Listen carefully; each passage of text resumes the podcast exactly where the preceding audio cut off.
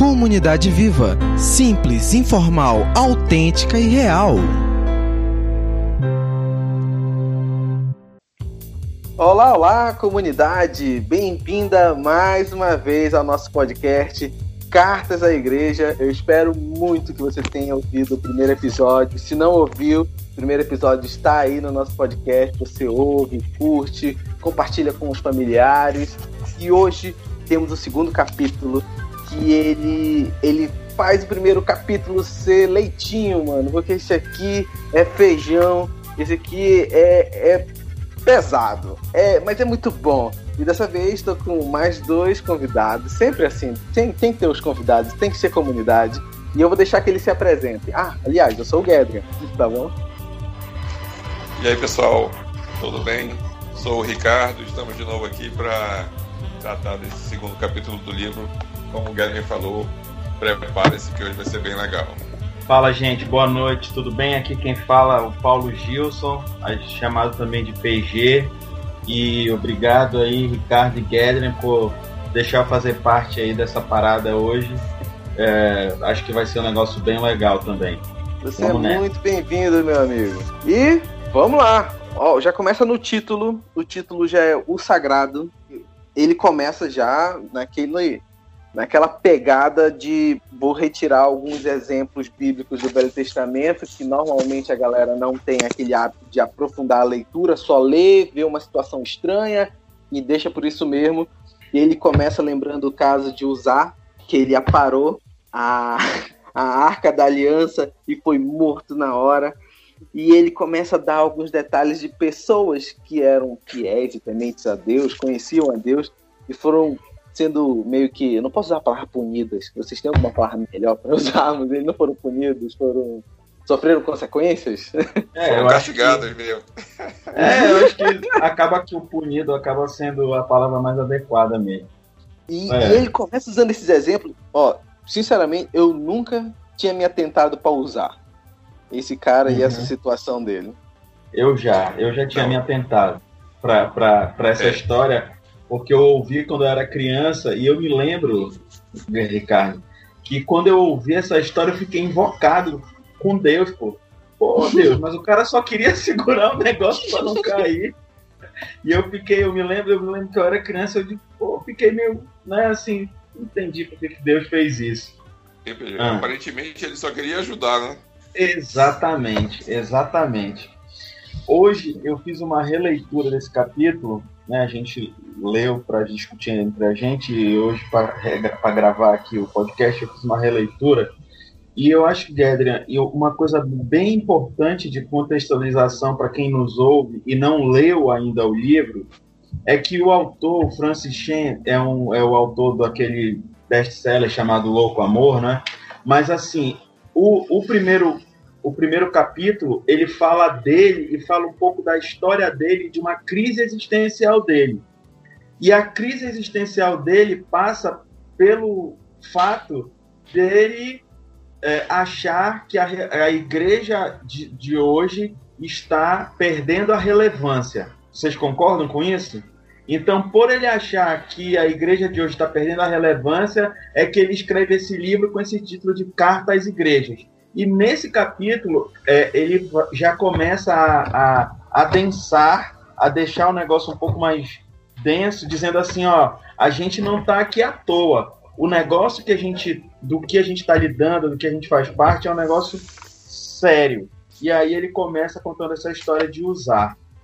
Eu acho legal, assim, só dar esse pano de fundo para quem nem leu o livro e é legal quem nem quem, quem não ouviu também o primeiro episódio, então só para eles se situarem.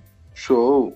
É bom mesmo a gente, a gente. Porque tem muita gente da comunidade que tá me perguntando, Gedre, com quem eu arrumo esse livro? E volta de novo. É, normalmente todo mundo do conselho tem um desse daí, você pode pegar emprestado com alguém do conselho, chega lá na comunidade do domingo, ei, tu tá lendo o teu, já terminou? Empresta lá, por favor, e tal. Ou você pode comprá-lo, que ele, ele tem um valor até em conta, e ele é bem fininho. Acho que você dando uma lida assim de final de semana, você esgota ele rapidamente. Então, é muito bom. Fica um incentivo para você ter o livro.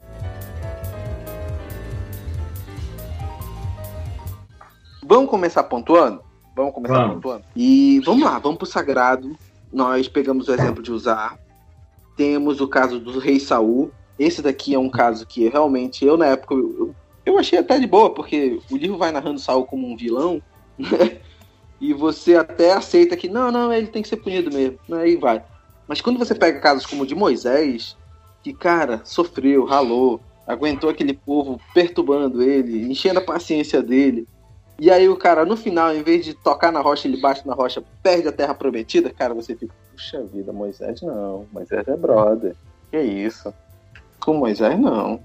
Aí o Francis, o Francis Chen começa a entrar nesse, nesse, eh, começa a entrar nesse assunto, Guedra, quando ele fala que logo no começo, na página 29, quando ele, ele fala que às vezes a gente acha que ah, esses, essas punições, né, relatadas na Bíblia foram severas demais. E aí a primeira coisa que eu destaquei aqui no livro, no segundo parágrafo aqui da página 29, quando ele diz assim: "Não compreendemos o que significa dizer algo é sagrado. Vivemos uma realidade centrada no ser humano. As pessoas se veem com autoridade máxima. Isso fez eu refletir, olhar também assim para minha vida, que é o que a gente vive hoje aonde eu sou o mais importante, o meu bem-estar é o mais importante e toda a nossa rotina, toda a nossa vida vive em função do ser humano. Então, quando a gente vive em função olhando para o nosso umbigo, a gente perde um pouco a noção do que é o sagrado e a gente quer julgar Deus. Como quando eu fiz quando eu era um menino de 10 anos, que eu li a história do Uzai e quis ficar invocado com Deus. Porque a gente olha tudo sob a nossa perspectiva de ter o rei na barriga e acaba querendo julgar Deus. Então isso é, trouxe essa, esse tipo de reflexão para mim, logo aqui no começo. É, essa parte realmente é, é, bem. Foi a minha primeira marcação também. É, e é justamente isso, porque a gente não consegue mais olhar para fora do nosso umbigo. Né? A, a visão sempre está centrada no eu e a gente esquece das coisas de Deus que são sagradas. Né? E quando ele fala aqui, a gente começa a questionar aquilo que não é justo, o que Deus fez não é justo. E, e, ele coloca assim, né? Desconsideramos os direitos que Deus tem pelo fato de ser Deus. Então a gente deixa, começa a questionar mais Deus em função daquilo que ele fez ou deixou as coisas acontecerem, assim, não combinar com da forma como nós gostaríamos que fosse, né? Concordo também. Eu marquei esses pontos aí, esse de cima, e eu marquei um pouquinho mais abaixo também, que é até mesmo na igreja, nós nos comportamos como se as ações divinas estivessem submetidas à nossa conveniência, né? Que vem aquele uhum. parágrafo que o PG mostrou. E essa atitude centralista e egocêntrica, ela tá hoje permeando a igreja, não só a nossa, eu digo qualquer igreja hoje, porque é o modo do ser humano viver hoje é se centralizando. Ele é o centro de tudo. Eu é. lembrei agora de um, um, uma coisa que se falava, assim, um jargão que tinha numa nas igrejas que eu passei assim alguns anos atrás, que dizia assim que a oração move a mão de Deus, né? aquilo tudo que dá, esse, dá a entender que realmente Deus está ali para nos servir, né? É a nossa conveniência. Então, se nós fizermos muito, as coisas vão acontecer como a gente gostaria que fosse a gente vai observando algumas coisas assim que estão tão meio que circulando a igreja com essas pequenas frases, pequenos jargões, que a gente não vai observando quanto elas destoam a verdade de Deus a nosso favor, né? Porque nós somos assim. Agora, uma parte que eu marquei, que é o finalzinho desse parágrafo, que é gigante, que ele diz que todos nós já fizemos coisas muito mais ultrajantes do que essas pessoas narradas na Bíblia fizeram, né? E ele diz, graças é. a Deus pela sua misericórdia. Eu também marquei isso aí. É, e... Sejamos gratos, né? E é. sejamos graças a Deus por sua misericórdia e mais reverentes ao lidar com o sagrado. É bem legal essa parte. Com certeza. Porque julgar o personagem bíblico que ele tá ali meio longe parece ser fácil, mas quando a gente olha pra nossa vida, a gente faz tanta coisa. é tão triste. Aí lá pela página 30, eu coloquei também uma outra marcação. É, buscar ser mais produtivo não é pecado, porém, quando se trata do que é sagrado, Deus nos orienta a agir com cautela, porque aqui ele já está falando de quem como eu posso usar isso aqui? Ou se vocês quiserem complementar isso daqui, até que eu recomponha ideias. Que esse segundo ponto aqui é o. Ele diz que o pessoal começa a querer ser rápido, agir mais rápido, né? Diante de coisas sagradas, quando na verdade deveriam ser cautelosos, né? Resguardados. E aí parece que tratam o sagrado como banal e querem fazer rápido, querem fazer logo, porque parece que tudo é uma competição de corrida e não é bem por aí. Eu acho que é exatamente essa ideia aí. É, é exatamente isso. A gente banalizou o sagrado e sai por aí querendo ser produtivo, querendo é, é fazer com que a organização, né, essa nossa igreja CNPJ, faça uma produção em série de mini é, de minions de crente, entendeu? E a gente acaba banalizando o que é sagrado porque a gente fica querendo buscar essa produtividade. É exatamente isso. Tô contigo nisso aí. Eu já fui adiantando aqui e marquei assim: é, não saímos por aí inquirindo a Deus é, o que. Não saímos por aí inquirindo o que Deus faz ou deixa de fazer. Em vez disso, oramos, santificado seja o teu nome é engraçado isso, né? Porque a gente, quando vai orar o Pai Nosso, diz santificado seja o vosso nome. Mas a gente, na verdade, faz tudo santificando o nosso nome. Porque se a gente for olhar para a internet, hoje em dia, a gente vai ver o pregador fulano de tal que vem aqui, tu paga 20, 50 reais para ir lá assistir ele, porque é tudo agora baseado no nome desse cara aí o cantor fulano de tal vem, aí a gente paga também, vai lá assistir o cara, entendeu? E, e, e querendo ser produtivo. Tem Enquanto razão. O lance é santificado seja o teu nome. Né? É, enquanto as pessoas ficam às vezes bajulando outros seres humanos iguais a nós, ele diz, ó, santificado seja o teu nome. O negócio aqui contigo é santo, é sério, e é devagar, é com cautela para que eu possa te ouvir, entender e te obedecer. Mas não. Hoje a gente vive num mundo de bora lá, ser produtivo, vamos lá. É, vamos fazer podcast, vamos fazer não sei o que, vamos pregar, vamos fazer missão, vamos viajar. E a gente acaba se perdendo nisso e a gente quer santificar o nosso nome, né? Que é Sim. santificar, é dar destaque, é dar honra, né? Sim, é muito comum Instagram de igreja pegarem e criarem seus ícones, porque os ícones atraem pessoas, e aí aquele cara lá é o divino, ele é o cara que faz os milagres, ele é o cara que. E aí o nome de Deus parece que vai se diminuindo, porque aquele cara lá faz. É. Deus que e, eu tenho aqui comigo, às vezes não. E hoje em dia, Guedes, eu vejo que esses caras que conseguem esse tipo de destaque, eles nem são vinculados à igreja nenhuma é o ministério do João das Neves. E pronto, e ele taca a ficha. E aí ele dá, vai falar lá na igreja tal, ele cobra um valor e vai. Entendeu? E funciona. Porque esse, é, é porque esse, positivo. É, porque esse cara tá com um nome tão grande que ele não se vincula mais à igreja nenhuma. A igreja local ficou pequena para ele, né? Nossa, ele quer ganhar o mundo é pura verdade, mas é tão triste quando a gente analisa pelo ponto do nome de Deus diminuiu, né? Exato. E, e tu vê aqui que no, no final, aqui na última parte, eu acho que o Francis, o Francis Chan foi cruel aqui com a gente, porque ele joga um negócio na nossa cara muito forte. Quando ele diz assim: somos tentados a aumentar a velocidade e o som do nosso discurso, a fim de que nossa voz não se perca entre as demais. Mas é preciso resistir a essa tentação, porque a Bíblia é clara. Quem fala muito peca. Nunca devemos admitir o pecado com o custo de se alcançar maior influência. Percebe como o cara larga o evangelho, larga aquilo que é puro, aquilo que é verdadeiro, aquilo que é santo, para competir com esse cara que vem aqui e arrasta uma multidão.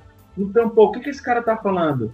Ah, então vou falar isso também. Então o cara corrompe aquilo que ele acredita, a pureza do evangelho que ele acredita, para poder tentar ser ouvido. Ele faz um alerta bem importante aqui para os líderes da comunidade viva e de qualquer um que esteja nos ouvindo também. É verdade. Por isso estejamos prontos para ouvir. É. Não se apressar em falar, nem se, como diz Tiago 1,19. Né? Exato. Olha aí, eu marquei um outro ponto acima desse que o PG falou, que mostra como é cultural isso e como a tendência é piorar. Ele coloca: Não sei se você já notou, mas os jovens de hoje falam mais rápido e usam mais abreviações, como se hum. tentassem encaixar o maior número possível de palavras em um intervalo de 10 segundos. Ou seja, a tendência é essa. A tendência é todo mundo ser rápido demais. O pessoal não lê mais a Bíblia com atenção. É, hum. Lê por ler, tem que ler rápido, tem que passar logo. São o quê? Dois capítulos? Então, beleza, vou conseguir aqui ler dois capítulos. Não entenderam nada, não interpretam mais nada o que é sagrado já virou banal para eles, porque tem que ser rápido, tem que ser logo. E a tendência é termos jovens assim, que daqui a pouco vão ser os adultos que vão estar na frente das igrejas, que vão ser as pessoas da qual Deus vai usar, e elas talvez vão ter que recuperar esse tempo que elas banalizaram, porque elas chegaram lá na frente sendo jovens completamente rápidos demais para poder absorver o que é sagrado.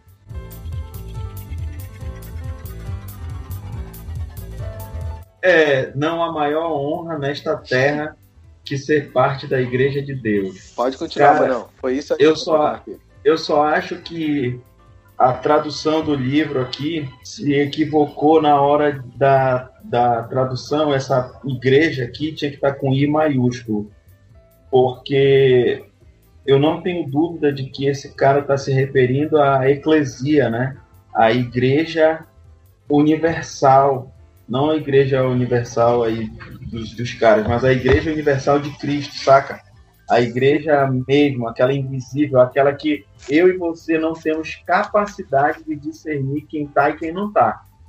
Entendeu?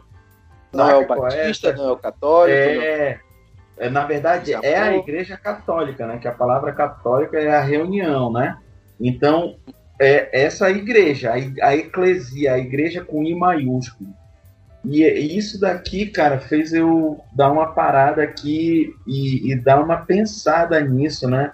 Dessa, dessa honra, né? De, de que aí depois aqui nesse capítulo ele fala bastante, para, pensa nisso e tal. E eu tentei parar por alguns minutos e pensar nisso e isso, isso é, é, é, a gente banaliza, essa é a palavra. A gente banalizou fazer parte disso, desse corpo celeste né? Onde outros seres celestiais gostariam de, de fazer parte disso e não tem essa oportunidade. E a gente tem, e ele fala aqui mais para frente, né, que a gente boceja para isso, né? Eu olhei alguns casos na internet, né, e eu não queria citar, mas eu não me aguento. Eu vou estar acompanhando. Não cita não, senão a gente vai ter que editar. mas eu não vai. vou citar nome. Mas... Senão nosso, tu vai dar mais trabalho pro nosso produtor. É. Né? Olha, olha aí, ó. Se liga aí, se liga aí.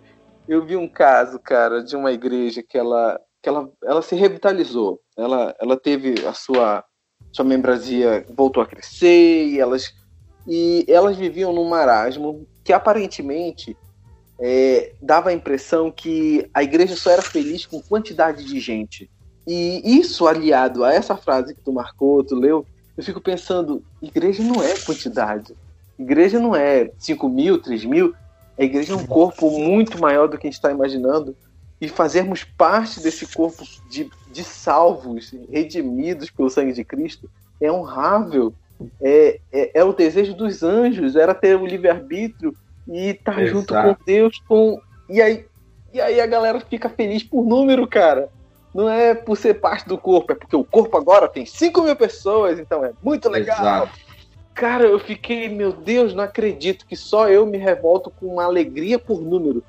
Querido, número não é nada. Você talvez nem o conheça número... as pessoas. É, o número às vezes até atrapalha, né?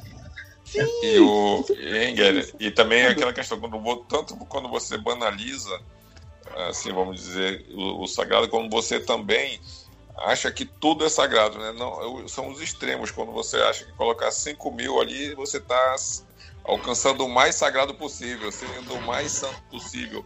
Né? Esses dois extremos de, não, não funcionam, né? É, você não pode banalizar de nenhuma forma, mas também não pode é, colocar as coisas de uma forma que elas ganham destaque pelo seu trabalho, né? Então, Sim. às vezes a gente vê uma igreja pequena e ela está ali fazendo a missão dela e, e, aqueles que estão ali são parte da igreja universal, assim como o que estão nos 5 mil. Né? Não tem. Para Deus, uhum. ele olha uma igreja única. Né? Exato. Sim, com certeza. Sabe, tem, tem muita. Ó, olha lá, olha a mudança na minha mente que foi ocorrendo com o tempo. Eu olhava aquelas Deus e Amor, me perdoe se você é da Deus e Amor e tá ouvindo o podcast, mas eu vou falar bem, hein? Não vou falar mal. E eu olhava, pensava, que estratégia é essa que os caras abrem um local pequeno, que dá o que? 10 pessoas, 15, e estão ali, mano, ralando, assim, tem a sua seu trabalho semanal. E hoje eu já enxergo de outra maneira. Tem pessoas que só seriam alcançadas por essas igrejas. Não estou entrando né, no, na teologia, no, na, no dogma, não mas tem pessoas que só seriam alcançadas pelos caras, mano. E eles estão trabalhando, eles estão colocando à sua disposição, estão indo em locais menores, eles estão alcançando pessoas. E aí tem gente que só fica feliz com 5 mil. Cara, aquela galera ali tá é, feliz com os 10 membros que estão da falando, rua, que estão você, Você falando isso, é, eu ainda não participei, mas o PG é membro assíduo nas conferências que a JMA promove com os pastores ribeirinhos, né? Uhum. Quando você está ali, eu já tive oportunidades em outras, em outras reuniões, mas não ainda na conferência. Mas quando você ouve o que o cara diz, assim, que ele roda o, um, um, braço de um desse aí, de voadeira, de uhum. casa em casa, com comunidades pequenas e tá dando a vida por isso, cara, isso é uma.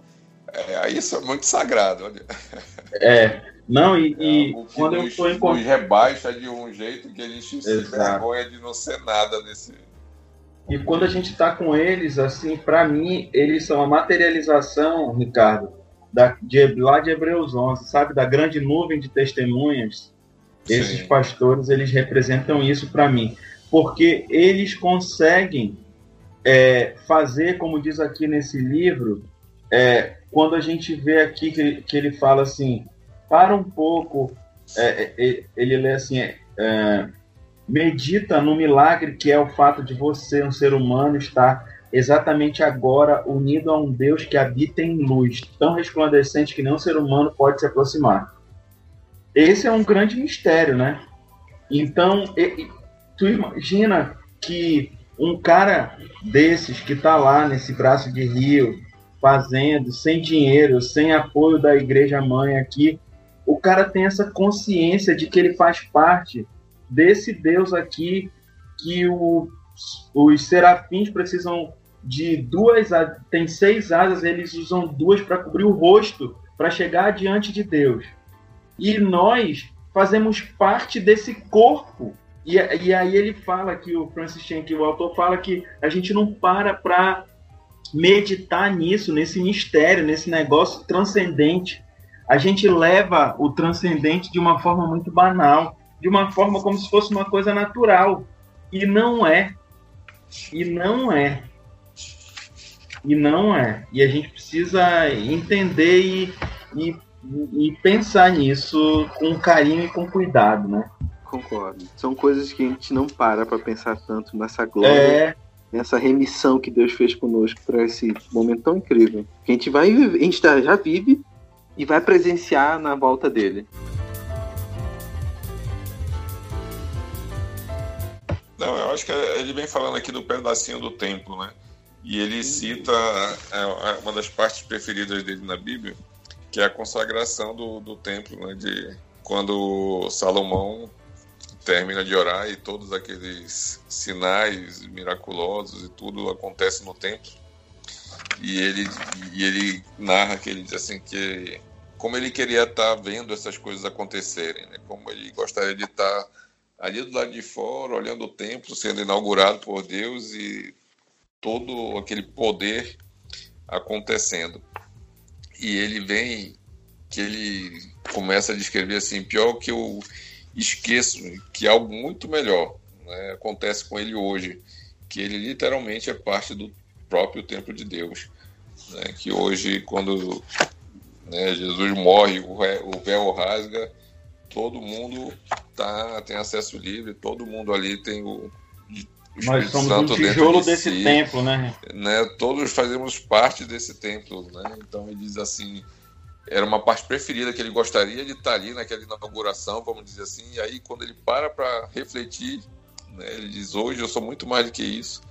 E, e também aí volta né, a questão do sagrado, e a gente não se dá conta dessa situação. Deixa eu até contar uma coisa aqui. É, para quem não me conhece, eu dou aula para as crianças né, lá da comunidade. E é legal que nesse Velho Testamento nós pegamos o ano para conhecer alguns personagens. E os personagens preferidos da criançada são os personagens que fazem efeitos visuais. Por exemplo, Elias tem poder, Eliseu, Moisés fez as pragas lá, Deus, Deus, né? Mas na cabeça da molecada foi esses caras, entendeu? E eles, eles se amarram. E aí um dia desses perguntam qual foi o personagem predileto? Elias, porque Elias fez isso, isso, aquilo, outro. E, e não, nós temos um pouquinho das crianças e a gente gosta dos efeitos, cara. Ler, ler essas situações como o templo sendo inaugurado, fogo e tal, a situação de Atos, as línguas de fogo vindo, Espírito Santo. E hoje, quando o cara ele compreende e confessa Jesus como é, Senhor e, e aquele que vai coordenar a sua vida, ele também tem o Espírito Santo, mas aí já não tem o efeito visual, né? Aí já não tem os efeitos especiais. né? Aí já não, pô, não parece ser tão legal quanto antigamente. Antigamente tinha os efeitos, agora né, né, né. Cara, tem, mas tá lá. A gente queria o poder, né? O poder mesmo. É, a materialização, né? Do, do poder. Sim. E o cara queria aceitar Jesus e ter aqueles efeitos assim de, do filme do Transformer, mano. Ter superpoderes, superpoderes, né? Não são poderes, é... são superpoderes. Ele quer um filme da Marvel acontecendo dentro ah, é. da igreja dele, entendeu?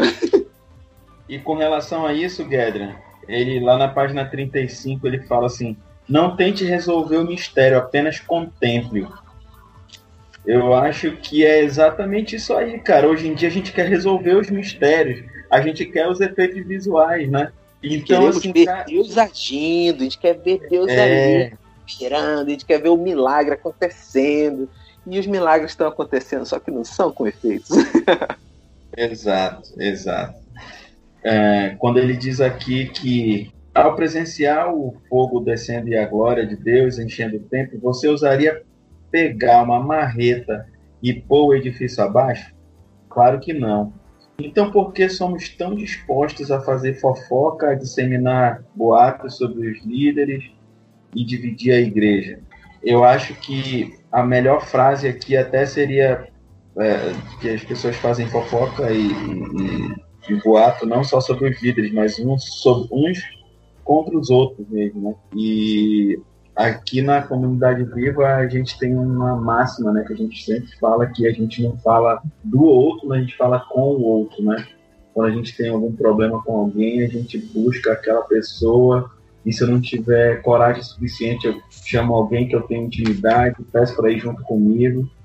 Mas a gente tem isso e e Cara, infelizmente, nós, como igreja, e aí eu falo, Igreja de Cristo, Igreja Universal, Eclesia, a gente é muito ruim nisso, cara. A gente é muito ruim nisso. A gente maltrata as pessoas que estão nas trincheiras com a gente. Eu vou maltrata... até complementar esse daí com o lá embaixo que diz assim: vivemos uma cultura na qual nos acostumamos a opinar sobre tudo e isso daí machuca pra caramba, velho. Porque a gente tá é, acostumado a opinar sobre o cara que canta, o cara que vai dar a palavra, o cara que cuida da criança, o cara que tá lá na recepção. Tudo a gente tem uma opinião. Parece que somos incríveis. Sabemos fazer É porque faz parte da cultura, né? A você é incentivado, ó, você andou num aplicativo de carro, dê a sua nota aí pro motorista, entendeu? A gente é. vive uma cultura que a gente é incentivado. Ah, você pediu pelo um aplicativo aqui uma pizza, ah, dê uma nota aí pro serviço, chegou quente a pizza. A gente é incentivado pela nossa cultura atual a dar opinião de tudo, a falar de todo mundo toda hora. Se a performance do cara foi boa. E fazemos isso dentro da igreja, fazemos Sim. isso com que Deus nos ordena, fazemos isso em todos os ambientes sagrados de uma forma assim muito natural, muito comum. Ah, eu não gostei dele, dele cantando, não. Eu acho que a voz dele é assim, assado. Tá... Você tá falando mal até do dom que Deus deu para aquela pessoa. E você fala assim, Exato. natural. Ah, normal, normal. E ele fala, né, que isso é mesmo que usar uma marreta e dar uma marretada no templo, né? Uhum. É, é, complicado isso. E isso é, é como PG falou, né? Faz, já faz parte da nossa cultura. A gente está o tempo todo analisando todo o que está acontecendo, todo o ambiente e fazendo julgamentos na nossa mente, né? quando a gente externaliza isso, e eu acho que o lance daqui que ele, ele fala é que isso tudo é sagrado. Né? É, quando alguém sobe para palestrar ali, é sagrado, é a igreja de Deus sagrado. Quando tem uma aula das crianças ali, é o momento onde o sagrado está acontecendo. E a gente tem que deixar Deus falar e usar né, as pessoas que estão sendo estão dispostas ali naquele momento. Né? Se, se eles estão uhum. ali, Deus vai usar de alguma forma, com certeza. Exatamente. Não comparando, não, não fazendo pré-julgamentos, mas tentando abençoar o corpo de Cristo como um todo, porque o corpo somos todos nós juntos. Então, se você vê alguma coisa, fale com aquela pessoa, cresça com ela espiritualmente de alguma forma para que ela também seja acrescida, não contra, não marretando, mas né, que seja edificando também a vida daquela pessoa. Eu acho que esse daqui é um highlight, Ledran e Ricardo, para o nosso podcast de hoje. Eu diria que o highlight é para qualquer pessoa que esteja escutando a gente, é, sendo de uma igreja ou não, mas que você saiba que você precisa entender é, que quando você está falando ou criticando, sem estar ali dando os braços para ajudar e para tentar resolver ou para fazer é, alguma coisa, você não está somando, você não está fazendo na sua vida como um todo, no seu trabalho isso é prejudicial, em qualquer lugar é prejudicial. E dentro da comunidade de fé também que aí é pior, porque ele está mexendo no sagrado. Acho que esse é um dos highlights desse podcast.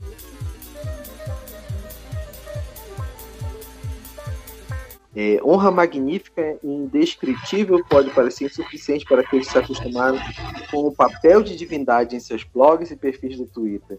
Trata-se de algo insignificante para aqueles com belos autorretratos erguem seu próprio templo no Facebook e no Instagram. Ele fala daquela turma egocentrista, né, que, que não está não tá muito a par na ideia de ser parte do corpo como um todo e ser parte da glória com todos, porque estão acostumados a serem a glória do serem o centro das atenções, quando na verdade, quando a glória é eterna com Cristo, nós vamos prestar culto a Ele, Ele que é o centro das atenções. Verdade. E aí eu chamo a atenção para mim e por isso eu sou mais importante do que o outro, né? É. Eu tenho mais seguidores, sou mais importante que você. Ai, Exato. as pessoas estão vendo mais do que eu comento, então o meu comentário é mais importante. Não tem nada a ver. Tem um monte de gente comentando um monte de besteira, umas, umas coisas totalmente fora da nossa fé, mas tem não sei quantas curtidas, então aquilo ali é certo? Não, aquilo não é certo. E aí, para complementar isso, aqui na página 38, ele diz assim: você não é o centro das atenções. E isso é o motivo, e isso é motivo de alegria, pois este posto é, já é ocupado por alguém muito maior. Essa realidade é sagrada. Acho que isso ele encerra esse pensamento aí de uma forma bem direta aqui no autor, né?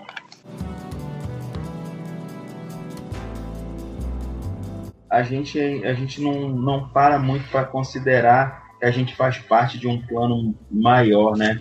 E que a, a gente acha que a gente passa a existir só quando o, a gente foi concebido lá pelo pai e a mãe da gente. E a gente esquece que, na verdade, eu, eu Ricardo, Guerra e todos os nossos amigos que é, existem nesse plano aqui hoje, nesses dias, foram planejados por Deus antes da fundação do mundo. Ele já tinha planejado, ele tinha um plano já para a gente executar. Só que o nosso egocentrismo, nosso aí a gente esquece que a gente faz parte, né, que a gente é um pedacinho de um plano muito maior.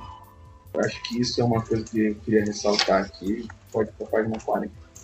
É, isso na página 40 ele diz assim, isso é demais, porque mediante a cruz, povos de todas as línguas e nações se tornaram membros de um mesmo corpo. Que coisa assombrosa. Essa foi uma das minhas marcações quando ele diz que o próprio Deus está reunindo sua criação e fazendo dela né, parte de quem ele é. Inacreditável. Uhum. Uma coisa que ele diz logo embaixo, no próximo parágrafo, ele diz assim: Hoje, muitos veem a igreja como algo facultativo, um meio ultrapassado de se conectar a Deus, um recurso que há muito tempo perdeu sua utilidade. Eu quero pegar essa frase aqui, Gedren, Ricardo, para fazer já o meu assim fechamento meu, meu, o que eu, o que eu se eu pudesse resumir a, a parada toda aqui, eu diria assim: nós nos confundimos muito a nossa necessidade, principalmente na nossa comunidade de fé específica, comunidade viva, a gente foi muito bem treinado e a gente foi muito bem conscientizado de combater a religiosidade. A gente faz isso muito bem. Só que a gente não pode misturar e confundir, porque a gente nunca, na comunidade viva, a gente nunca quis se livrar ou diminuir do sagrado. Então, o fato de nós sermos simples, informais, autênticos e reais não diminui o fato de que nós consideramos sim o sagrado de Deus, que nós fazemos parte de um corpo maior, sagrado e que merece ser respeitado. Então, se a gente tiver isso claro a gente não vai ver a igreja e a comunidade de fé local como algo facultativo e ultrapassado, porque a gente é. vai entender que a gente faz parte de um negócio muito maior. E, e quando você pensa, né, olha em, todas as outras passagens da Bíblia, quando ele fala de igreja, né, é a oportunidade de como o corpo de Cristo a gente está reunido, congregando, é algo assim realmente é, transcendente e fora do que a gente consegue imaginar do que acontece quando a gente faz parte desse corpo, né? E, uhum. e é bem legal. Mais embaixo ele vem dizendo assim que a igreja é primitiva, né? Ela uhum. não precisou de música empolgante, vídeos bem feitos, marquei isso também. líderes carismáticos, iluminação, nada disso. Ele diz assim que o evangelho puro foi suficiente para levá-la à admiração reverente. Claro que a gente hoje é uma outra cultura, né? Na época eles nem tinham tudo isso. Mas eu acho que o, o principal daqui é, é a, o evangelho, a força que ele tem. Claro que hoje a gente tem músicas mais empolgantes, iluminação, vídeos, tudo isso a gente tem mais, mas o que continua e que sempre vai fazer a diferença é que o evangelho puro, ele é o principal. Isso ele não pode ficar eu acho em segundo plano. Né? Você não pode dar uma iluminação super especial, um líder super carismático, se o evangelho ali puro não está sendo pregado. Então eu acho que, que isso aqui realmente é um, algo que a gente tem que estar tá sempre atento. É, Show de Só para complementar vocês aí, eu pego a parte final, ele diz nós incitamos você a se viciar nessas coisas menores. Nós banalizamos o sagrado e devemos nos arrepender disso. Quando ele comenta sobre música, luz, palestras bonitas, diálogos interessantes e, e perdemos o foco principal. Concordo com vocês em tudo e esse capítulo é, fantástico.